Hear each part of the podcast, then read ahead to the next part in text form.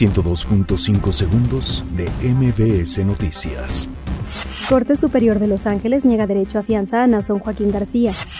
Juan Collado promueve amparo contra aseguramiento de inmueble. Defensa de Emilio Lozoya asegura que la SAE no puede subastar el inmueble del exfuncionario. Este miércoles el Chapo escuchará su sentencia en un tribunal de Nueva York. Cenera asegura que van perfecto en la construcción de la refinería Dos Bocas. Claudia Sheinbaum descarta fines políticos en captura de exfuncionarios de la ciudad. El PAN advierte que filtraciones sobre caso de Duarte podrían obedecer a un uso político. Toluca se queda sin agua por falla en el Cutzamala. Por ola de calor en Chihuahua emprenden campaña de hidratación. Anuncia la Juve fichaje de Matix de League. 102.5 segundos de MBS Noticias.